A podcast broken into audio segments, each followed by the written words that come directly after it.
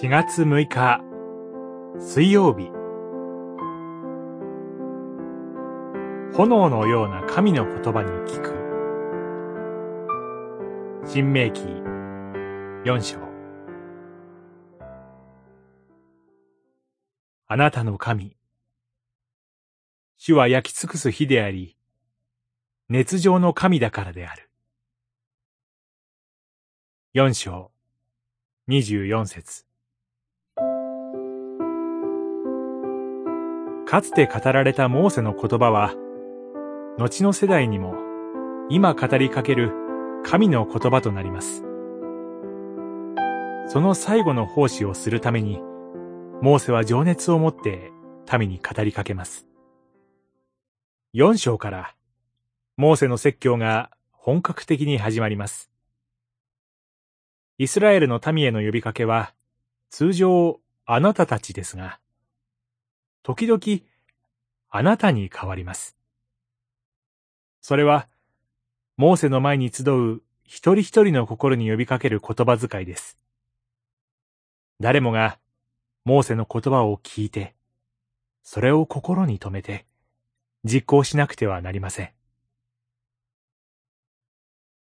モーセは、この説教を語りながら、シナイ山での契約を思い起こしています。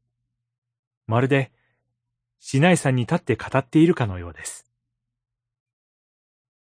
かつて神は、前の世代に対して、天をつくような国運が立ち込めるホレブ。シナイ山の炎の中から民に語りかけました。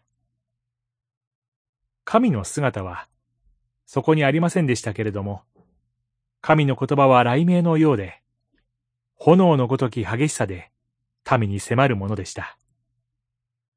その炎は、神の激しさを表しています。あなたの神、主は焼き尽くす火であり、熱情の神だからである。モーセの説教は、この熱情の神の言葉を内に宿すものであって、イスラエルの民は、炎のような愛と裁きの激しい言葉をここに聞いています。祈り。主よ。あなたの民に対する熱情は、キリストの今に至るまで変わらないことに気づかせてください。